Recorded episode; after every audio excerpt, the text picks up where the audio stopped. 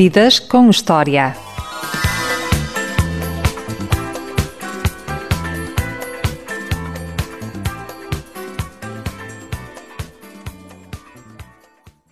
Foi pioneiro no stand-up comedy em Portugal, nasceu em Bissau, viveu em Coimbra e Lisboa. Perdeu o melhor amigo aos 18 anos, desistiu de Direito no último ano da licenciatura, trabalhou numa pizzaria, num stand de motos, em cruzeiros e nas obras. Já atravessou o Tejo Nato e correu nu no Marquês de Pombal. Olá, Eduardo Madeira. Olá, tudo bem? Olha, nós estamos aqui eh, junto a Santa Cruz, junto ao mar. Sim. Qual é a importância do mar na tua vida? Ah, olha, eu, é muito grande porque, eh, na verdade, eu eh, passo muito tempo no mar, ou junto ao mar. E, e os desportos que eu gosto mais são desportos que têm a ver eh, precisamente com o mar. E com, eh, gosto de- do surf, do mergulho, do, do- do stand-up, eh, paddle, do, enfim, tudo coisas ligadas ao mar. Eh, e gosto até inclusivamente de nadar em mar aberto, que é uma coisa que eu faço sempre que posso. Portanto, eh, o mar está sempre presente na minha vida. Eh, e, e agora quando fiz esta mudança de casa, eu vivi em Cascais, também perto do mar, e quando faço esta mudança de vida para aqui para Santa Cruz, é precisamente na lógica de estar mais uma vez próximo do mar, este mar mais potente, é mais forte. Tu sempre viveste perto do mar, excepto em Coimbra. Exceto em Coimbra. Em Lisboa viveste junto do Rio Tejo, depois na margem sul, depois na parede. Exatamente, tal e qual. 20 vezes a mudar de casa, não é? Sim. Sim, é verdade. Várias mudanças de casa, vários. Eu às vezes costumo dizer que nós. Eu tenho uma- um lado nómada na minha vida. Foi- foram muitas mudanças. Eu nasci. em- Para já, nasci fora de Portugal. Nasci, na altura era pertencia a Portugal, mas não- na verdade não era. Não, Não te lembras nada de Bissau? não, não. não, não, não Só coisas que te contaram. Sim, sim, coisas que contar. São, memórias- são aquilo que costuma chamar de memórias construídas, percebes? São coisas que eu fui, na minha cabeça, fui criando daqui, de histórias que ouvi daqui dali. Mas passei por muitos sítios. Eu vivi 11 anos em Coimbra, vivi outros tantos eh, na Margem Sul, vivi 20 e tal anos em Cascais.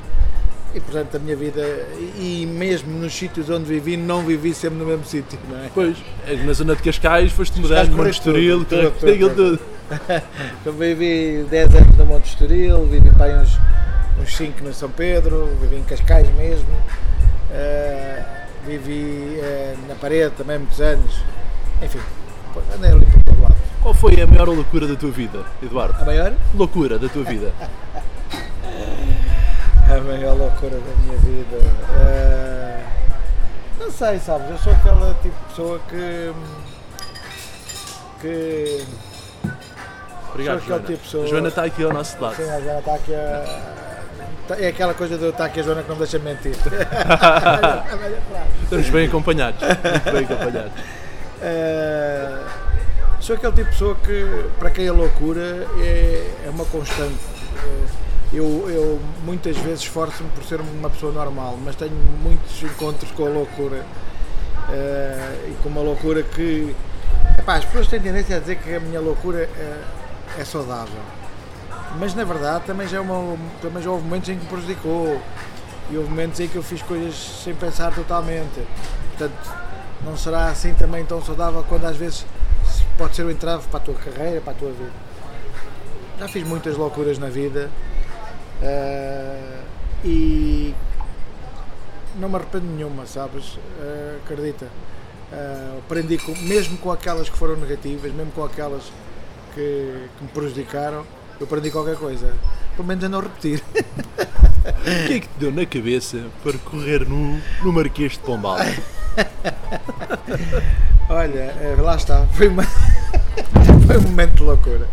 Eu, eu estava, eh, estávamos no, no, no- Euro 2016 e a equipa não jogava nada e empatava jogos atrás de jogos e eu começou-me a irritar a conversa das pessoas, o negativismo de- das pessoas nas redes sociais.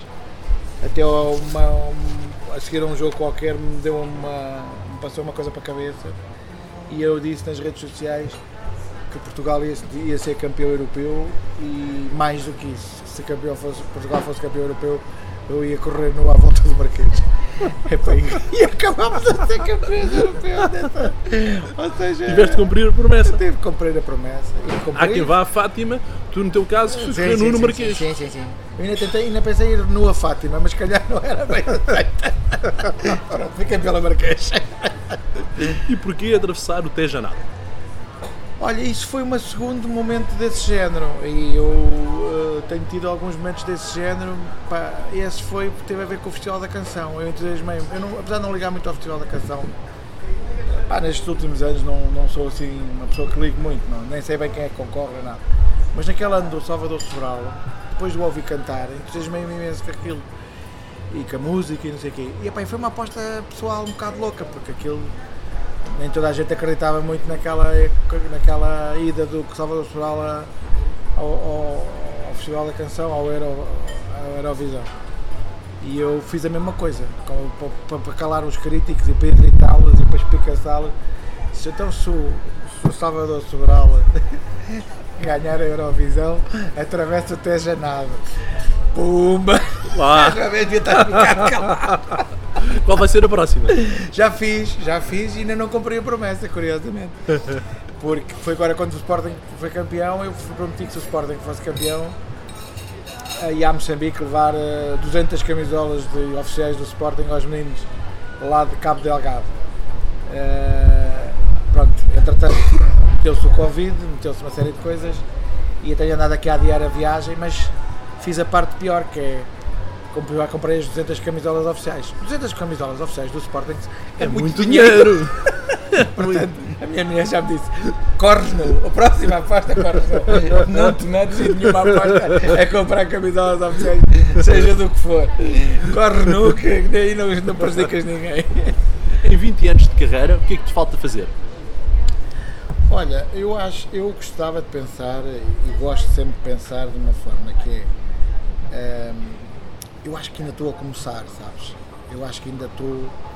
eh, não queria nada pensar que já fiz tudo, já estou. já não há nada que me surpreenda. Não. Eu quero sempre pensar que ainda estou muito no início da minha carreira. não é? E, e depois um dia talvez eu chegue ao momento em que eu em que eu digo, bom, agora sim se calhar já fiz tudo eh, e portanto eh, já nada me surpreende e portanto vou-me dedicar à pesca. Não, eh, eu acho que ainda estou muito longe disso e, e é como eu te digo, eu acho que estou agora a começar a minha carreira.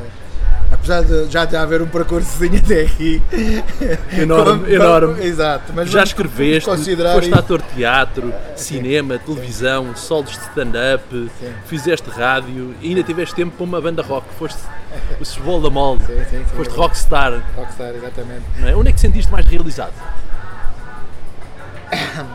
A nível profissional, claro. Olha, eh, há, há muitas coisas que eu fiz em televisão que eu, que eu gostei muito, muito, mas não todas. Coisas que eu gostei muito, há coisas que eu gostei menos. Eh, mas no palco, seja a fazer teatro, seja a fazer stand-up, seja qual for o registro, seja na altura em que fiz o Chubalamó, no palco há uma, há uma, uma relação especial com o público o público está à tua frente e tu estás a vê-los e estás a perceber o, o efeito que estás a produzir nas pessoas. E na comédia ainda é mais claro isso, porque tu no drama eh, as pessoas podem estar absolutamente esmagadas com a tua interpretação, mas não, não é automático perceber isso. Ou seja, eh, ninguém está eh, numa peça, num drama, numa peça dramática, não é? a- chorar desalmadamente ou coisa. E na comédia estão a rir e é ruidoso. Ou seja, não engana, não engana. Ou seja, estás- eh, tu vês as pessoas o efeito é imediato. Tens aquela noção de isto está a correr muito bem, ou isto está a correr mais ou menos, ou isto não está a correr nada bem. Eh, e essa, essa, essa dialética que se estabelece com o público, esse, esse diálogo, essa conversa em que nós fazemos e eles reagem logo, isso é a cena que me deixa mais. eh, Mas na verdade eu sou, eu sou um artista que gosta de comunicar com as pessoas. Portanto, se tu me disseres assim, olha, não podes ir para o palco, só podes fazer eh, banda desenhada. Eu vou arranjar a melhor maneira de, de, de comunicar através de banda desenhada e fazer rir as pessoas através da banda desenhada. Se me disseram que só posso fazer música, só posso escrever, só posso, eu arranjarei um canal, uma via. Porque, na verdade, eu tenho que comunicar sempre com as pessoas e a via que eu, vou, que eu escolho é só uma espécie de canal para a comunicação. Tu falaste agora do palco. Tu fizeste o bobo na peça Orlando, do Teatro Dona Maria II. Uma peça que é uma reflexão sobre a dignidade humana, as questões de género e orientação sexual e sobre as ondas de violência que estão associadas. Depois desta peça, ficaste mais liberal ou conservador? Não, houve uma, foi muito importante para mim e houve uma grande abertura, provocou uma grande abertura na minha cabeça, porque eu considerava-me um tipo liberal, até pelo, pelo meio em que eu trabalho, pelas pessoas com quem eu tenho trabalhado, uh, nunca na vida me passou para a cabeça uh, questões de homofobias e de racismo e coisas dessas, coisas absolutamente resolvidas na minha cabeça, achava eu até ao momento em que tu te vês confrontado e ouves e experimentas através de, de, de, de um, um, feedback muito direto que te dão uh, o que é que as pessoas sofrem, o que, é que, o que é que é o dia a dia deles, o que é que isso muda a tua cabeça. Só não mudaria se eu fosse, lá está, uma pedra. Mas não sendo uma pedra, uh, tu tens, és obrigado a refletir, a pensar uh, e, a ter, e, a, e a não facilitar na forma como encaras as coisas, percebes? Há muita tendência para uh, as pessoas em geral dizerem ah, isso também não é bem assim, é pá, isso também é um grande exagero. E tu, uh, ouvindo certas pessoas a falar, tu percebes que não é exagero. Uh, passares a vida a ser insultado, agredido, não é um exagero, a não ser para a pessoa para as pessoas que estão de fora, mas para a pessoa que está constantemente a sofrer essa situação. Tu não é muito mais liberal, se quiseres, do que conservador.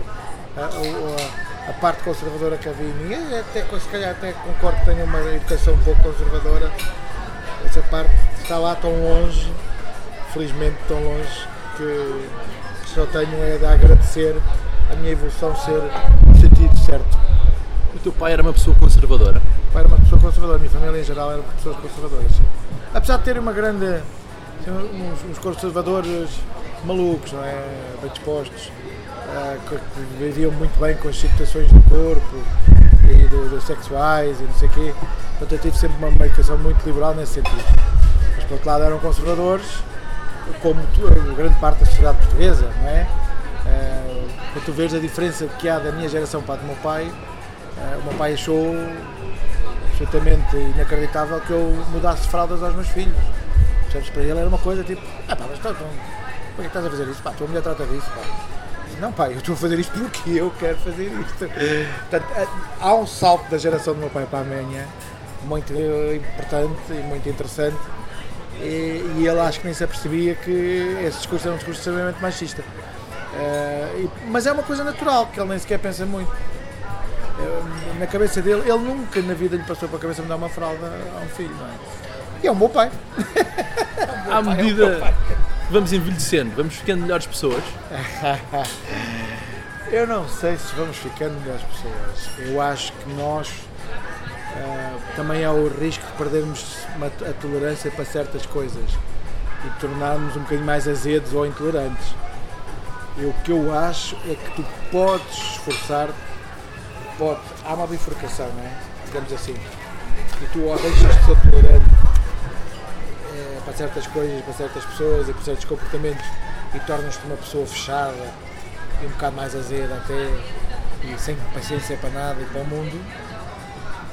Ou então tu uh, percebes que o mundo é assim e tentas de certa forma uh, uma postura mais apaziguadora culpabilizante em relação ao mundo, porque as pessoas, a maior parte das pessoas fazem coisas e disparates e violências e não sei o quê, porque foi o que aprenderam, é o que lhes ensinam, é aquilo que eles veem no dia a dia. Se calhar é mais fácil a gente tentar, da maneira que pudermos, explicar às pessoas que estes comportamentos não são adequados e que há maneiras de resolver as coisas de outra forma, é pá, do que dizer é um estúpido e um bruto, não vou perder tempo com ele. facto não perdes tempo, mas também não, não estás a fazer aquilo que me parece ser o mais correto.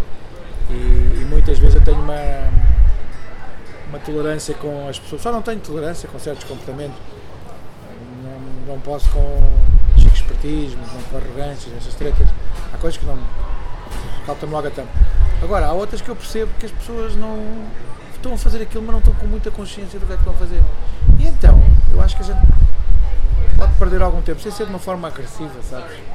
Hoje em dia as coisas estão muito extremadas e muito agressivas. Ser de uma forma agressiva, tentar levar a pessoa a perceber se calhar o comportamento não é o mais adequado, se calhar aquela ideia que lhe parece muito certa não é assim tão certa. Uh, mas sempre tendo a consciência que a pessoa pensa que está 100% certa. Estás a perceber? Uh, e eu estou a explicar à pessoa que ela não está 100% certa, mas eu não estou 100% certo do meu ponto de vista. Eu só me parece um bocadinho melhor que o dela. É só isso. A morte do Miguel aos 18 anos, que era um dos teus melhores amigos, Sim. curiosamente eu também perdi o meu melhor amigo aos 18 anos. Sério? Foi. Ainda marca a tua vida? Muito, muito, muito. Marca muito a minha vida. É uma, é, é uma, coisa, é uma coisa que não consegues ultrapassar. Não é ultrapassável, na minha opinião. É, tu segues em frente, é, mas está cá, é, está cá sempre como, se quiseres comparar, eh, podemos comparar quase a um dente que está a começar a ficar com uma cara e que está ali no fundo, ainda não está, ainda não te dá dores, mas tu sabes que está lá, sentes. Uh, porque eu, eu muitas vezes, muitas vezes mesmo, dou por mim uh, a ter vontade de conhecer uh, companheira do, Miguel, os filhos do Miguel, ou não, ou a evolução dele na vida, uh, estar com ele agora, vê-lo, saber o que é que ele fez, falarmos. Não é possível. Vivemos muitas vidas numa só vida? Vivemos muitas vidas numa só vida. Muitas vidas numa só vida. Eu, uh, há várias partes da minha vida que são comportamentos quase estanques. Só não são estanques 100%, porque, primeiro porque eu sou a mesma pessoa e depois porque há pequenas coisas que passam. Há pequenos buracos, não é 100% estanque. Há pequenos sítios onde a ramificação passa. Mas, mas eu posso dizer que já tive várias vidas uh, e que, na minha opinião, estarei a viver neste momento a melhor de todas. Eu vou aproveitar a Joana estar aqui ao lado. Antes de mais, fica já feito aqui o convite para a Joana ser uma das próximas convidadas, caso ela aceite. Vou aceitar. Como é que vocês se conheceram? Quero saber tudo. Depois eu conto para mim.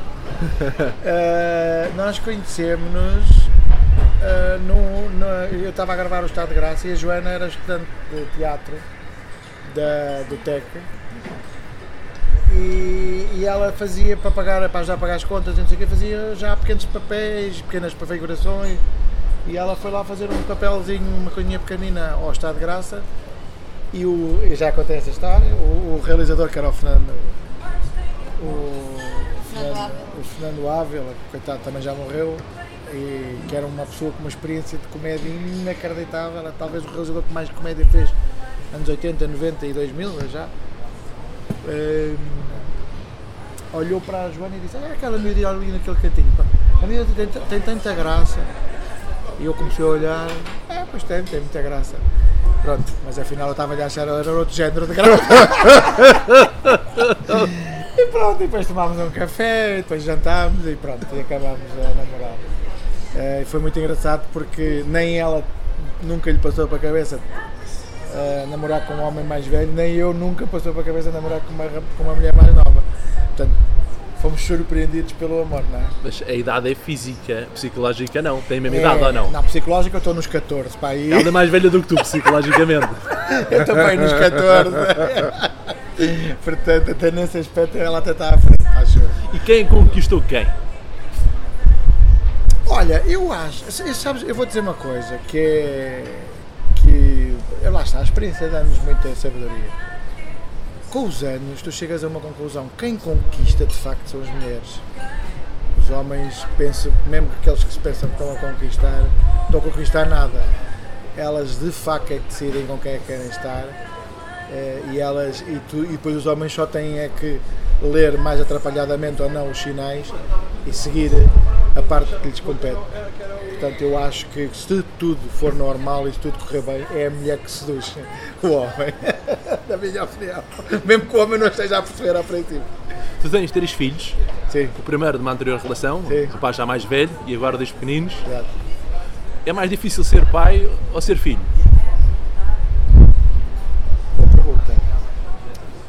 Olha, eu, eu tenho tido mais dificuldade no papel. Isto é muito estranho o que eu vou dizer, mas tenho tido mais dificuldade no papel de ser filho do que de ser pai. Ah, porque ah, ser pai eu, é uma coisa que depende de mim. Mas ser filho não depende só de mim, depende também do- dos meus pais. Ah, e eu fico sempre, fico sempre com a noção de que não tenho o tempo suficiente para eles, não os acompanho tanto como devia. Que pode ter a ver com o tempo de trabalho, com ter os meus filhos, com os próprios filhos, com tudo isso. Mas muitas vezes sinto-me culpado e, e na minha cabeça isso surge apenas como uma desculpa de, e, e eu achar que me devia esforçar mais. Portanto, eu, eu vivo melhor no papel de pai, em que sou eu que dou, sou eu que me preocupo, sou eu que faço, no que papel de filho, em que eu dou e recebo e fico sempre com a ideia de não dou tanto quanto devia. Tu começaste a trabalhar muito cedo, na Sim, tua adolescência. sim, sim. Que é que aprendeste com as profissões todas que tiveste?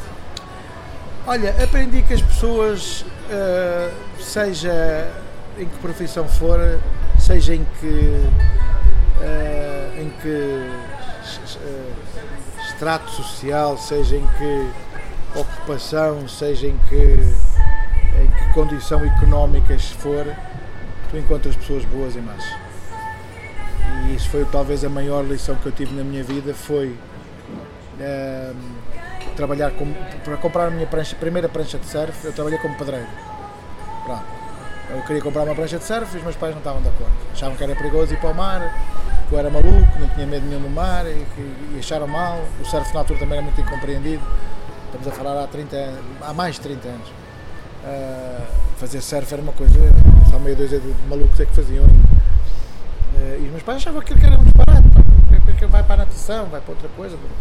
Pá. Disparate tão grande agora, ir para o mar no inverno e tudo. E eu insisti, insisti. E até que o meu pai disse, a, minha mãe não queria mesmo, o meu pai disse a frase, olha, tudo bem, se queres fazer surf, vais tu trabalhar, vais trabalhar e compras tu o teu. E eu fui trabalhar e comprei uma prancha de surf e um fato. Uma, uma semente e um fato usados a um estrangeiro. e trabalhei nas obras. Eh, trabalhei nas obras num amigo do meu pai que tinha, era empreiteiro e tinha umas obras.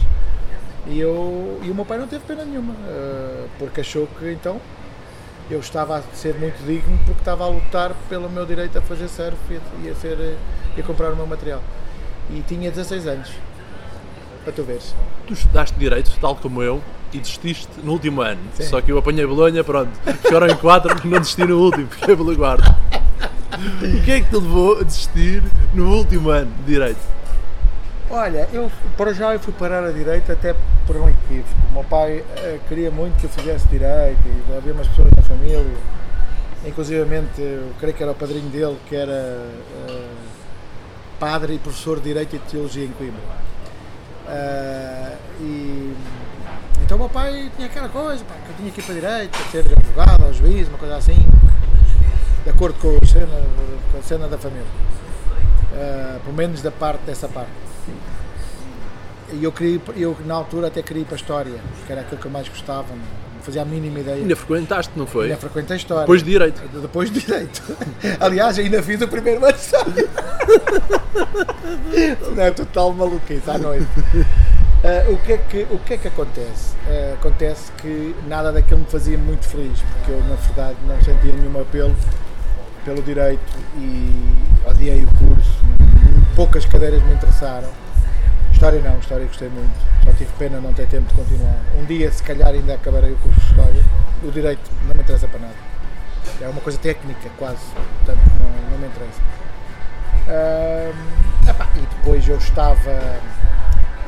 Eu já era finalista de Direito quando escrevo para o Herman J. e começo Como é que tu vais para- parar às produções fictícias? Agora, Havia um amigo nosso que é o mítico, lendário João Quadros, que começou a pedir para eu escrever uns textinhos para as produções fictícias e tal. E eu eh, começo a escrever uns textos e mando para lá e sou chamado para escrever para o Hermano José. Epá, que era, era quase a mesma coisa do que um gajo que, que, é, que escreve canções de repente dizer, olha, escreve uma canção para os Beatles, favor. assim foi eu, percebes? De repente diz, olha, vai escrever para o Herman José. Eu, É verdade que no dia que tu conheceste o Herman, ele pensou que tu eras um gajo das obras. já não me lembrava dessa história. Mas foi um, um amigo meu de, de infância, quase, que era o Henrique Dias, é que, é que, é que foi buscar desenterrar essa história. Mas nós, a primeira vez que fomos às produções fictícias, aconteceu isso de facto. eh, nós estávamos a jogar snooker e calhou estávamos a jogar snooker, havia lá uma mesa de snooker com os pedreiros da, de uma obra que tinha acabado de ser feita lá. E o Nuno Artur, quando entra, Olha, isto é aqui, para as suas obras, para o Herman. Nós felicíssimos em conhecer o Herman pela primeira vez na nossa vida. E o Nuno Artur chega à zona do- dos snookers e diz: Olha, estes são os senhores que fizeram as obras e não sei o quê. E eu, ah, olá, muito bem. Depois, passado uns tempos, passado um bocado, o Herman para nós, então vocês fizeram aqui um bom belo trabalho, sim senhor. Por acaso também tem lá umas obras, se calhar também preciso. Não, mas não somos nós. Isso são aqueles dois. Nós escrevemos para. Queremos escrever para si, já estamos a escrever. Ah! Epá, realmente eu olhei para vocês. Epá, olha, foi uma história divertidíssima. E o Henrique é que, é que se lembrou desta história. Eh, E eu até lhe disse, epá, que, que incrível, como é que tu te lembras disso? E ele diz, olha, tenho uma memória péssima, mas esta nunca mais me saiu da cabeça. Conta esta história muitas vezes. É verdade, é verdade. Eduardo Madeira, por falar em Herman José, onde é que tu estavas no 25 de Abril? Olha, eu no 25 de Abril estaria. eh, no 25 de Abril. Não, já estava em Coimbra, creio que já estava em Coimbra. Não estava na Guiné, ia dizer que estava na Guiné, mas já estava em Coimbra. Estava em Coimbra porque o meu pai veio um bocadinho antes do 25 de Abril por motivos de saúde. Ele veio, veio ser operado ao estômago e não sei o quê. E, e depois, quando tentou voltar, opa, espera aí, houve uma revolução, já não, lá, já não consigo lá ir fazer nada. Porque ele tinha lá negócio. Toda a gente pensa que essa frase é do Batista Bastos, dita pelo Herman, Sim, sim, mas foi não escrita é. por ti. Uh, sim, eu escrevi a frase, precisamente com o Henrique, escrevemos a frase, mas de facto o Batista Bastos nunca proferiu a, a frase. Portanto, tornou-se uma. Há um caso igual, exatamente igual na, no do Woody Allen, que é o Woody Allen faz uma brincadeira com o Casablanca e escreve aquela frase como se fosse o, o pianista que dissesse, que é o, o, o Humphrey Bogart dissesse ao pianista que é Play It Again, Sam. Ele de facto nunca disse isso no filme. Isso não está no filme. Isso é do Woody Allen. O Woody Allen é que fez como se. As, as pessoas acreditaram por causa de, um- uma, de uma brincadeira do Woody Allen. Play It Again, Sam não é do Casablanca. E nós aconteceu-nos a mesma coisa. Onde é que chamas do 25 de Abril? Não é do Batista Bastos, ele não disse a frase. Nem do Herman. Nem do- Não, o Herman depois diz no sketch, no sketch diz, no sketch ele diz. É, mas é, é escrito naquele texto, no texto que a gente faz a brincar com o artista baixo. Qual é a importância do Herman na tua carreira? É total. É, o- nós, o- as maiores influências que eu tenho daquela época são eh, eh, estrangeiras.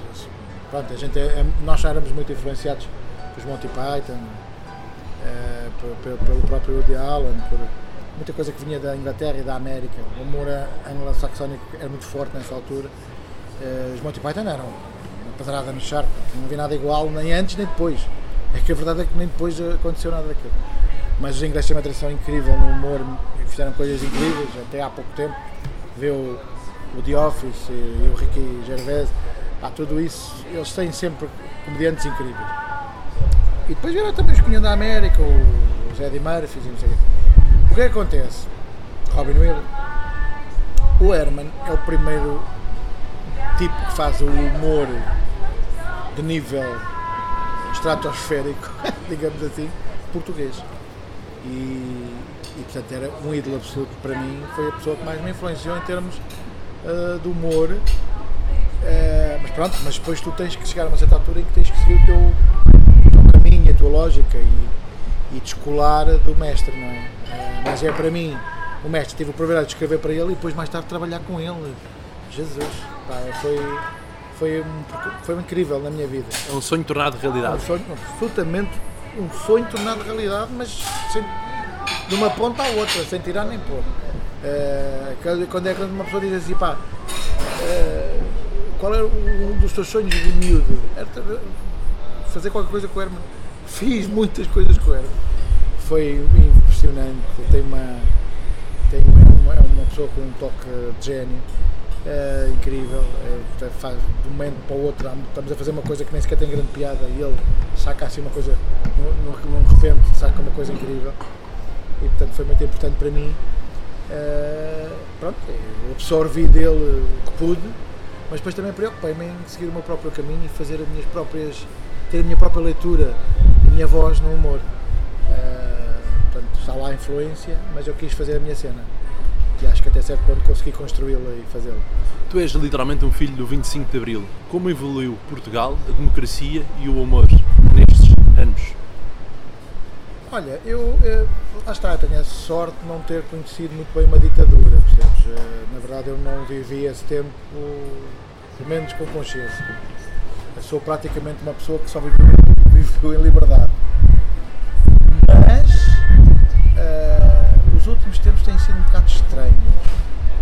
Uh, notas um, um, muitos movimentos uh, neo-reacionários, digamos assim, vindos uh, da direita, mas também da esquerda. Uh, e se calhar seria um bocado, é, se calhar inesperado virem daí, mas são muito fortes, são muito fortes e estão a libertar. estão a, a, a limitar a criatividade e a, e a liberdade de expressão das pessoas, que deveria ser total. Estão de facto a condicionar a criação nas artes e, e que se na cá se nota um bocadinho. Eu creio que, por exemplo, em Hollywood uh, foi a um tal ponto poderá estar a matar Hollywood. Hollywood pode desaparecer, na minha opinião. Uh, depois também há a ajuda das Netflix e, das, e dos streamings todos da vida. Mas a verdade é que uh, uh, Hollywood, estúdios, aquela lógica, deixou-se prender numa lógica de, de, de, de limitação voluntária da liberdade de expressão e da liberdade criativa. Quando morreres, acha que vai ser um mundo melhor ou pior do que aquele que tu nasceste? Olha, eu esperava que fosse melhor. Até porque eu uh, significava que eu podia ter dado algum contributo para melhorar as coisas. Se calhar, se calhar há, há, quem diga que cuidado com os homens que querem mudar o mundo. Não sei, não, não quero mudar o mundo. Mas melhorar um bocadinho. Melhorar um bocadinho talvez. Uh, tenho pena que, seja um mundo pior que deixe cá filhos. Percebes? Não é por causa, não é por minha causa. Acabar, acabou. Mas eu esperava que quero, desejo muito que os meus filhos continuem a ter isto estamos aqui a ver, esta praia magnífica, este dia de sol maravilhoso. Este dia de sol. Epá, e a nossa vida que com mais ou menos inflação, com mais ou menos uh, recessão. mas é uma vida porreira. Para terminar a nossa entrevista, Eduardo Madeira, qual é o sentido da vida? Ah, o sentido da vida é. eu, eu não. Eu, não, eu estou-me a borrifar se me acusarem de clichê, mas o sentido da vida uh, passa por amor. Porque uh, é um jantar entre amigos em que tu te ris à gargalhada e percebes que gostas daquelas pessoas que estão ali à tua frente. É um abraço ao teu pai, um beijo da tua mãe, um gesto dos teus filhos que deixa-te de rastros, uh, até o amor que tu pões no teu trabalho. Eu acho que tudo resumido, o que vale a pena na vida é o amor e é isso que lhe dá sentido. Muito obrigado, Eduardo Madeira. Foi um prazer entrevistar-te. Nada, obrigado meu. Sim, senhora.